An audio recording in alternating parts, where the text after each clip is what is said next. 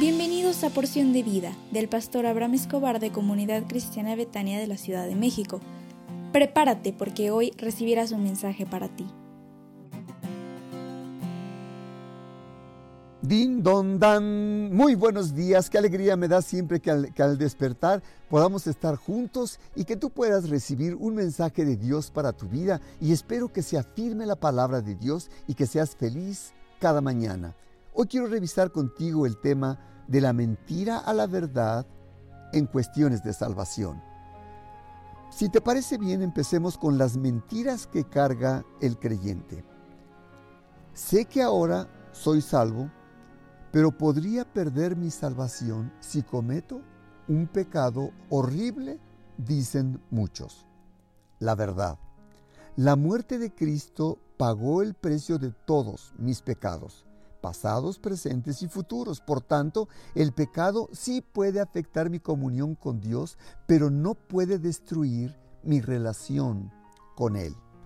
La Biblia dice en 1 de Pedro 3:18, porque también Cristo padeció una sola vez por los pecados, el justo por los injustos, para llevarnos a Dios, siendo a la verdad muerto en la carne, pero vivificado en espíritu.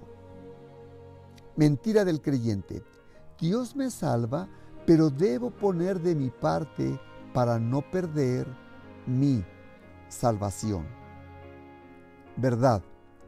No, no hicimos obras para ganar nuestra salvación. Y no podemos hacer ninguna obra para conservarla.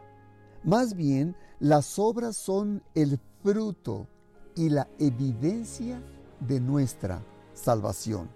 Porque la Biblia dice en Efesios 2 del 8 al 10, porque por gracia sois salvos, por medio de la fe, y esto no es de vosotros, pues es un regalo de Dios.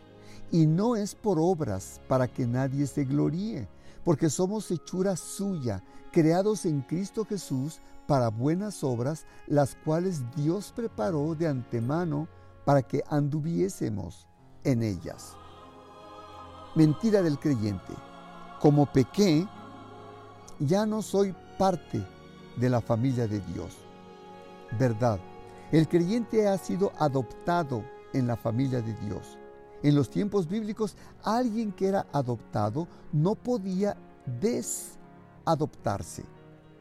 Romanos 8:15 dice, pues no habéis recibido el espíritu de esclavitud para estar otra vez en temor, sino que habéis recibido el espíritu de adopción por el cual clamamos, Abba, Padre.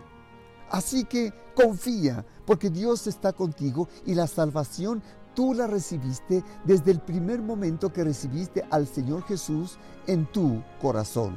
Hoy es viernes y deseo que tengas un extraordinario fin de semana. Y me encantaría muchísimo que pudieras estar con nosotros en el templo en Comunidad Cristiana Betania el 11 de septiembre a las 10.30 horas a una cita de celebración. Así que te espero con mucho cariño y por favor no asistas solo o sola, sino ve con toda tu familia porque yo sé que te alegrarás, te gozarás y podrás ver la mano de Dios depositada sobre ti en el nombre del Señor Jesús. Que tengas un extraordinario fin de semana.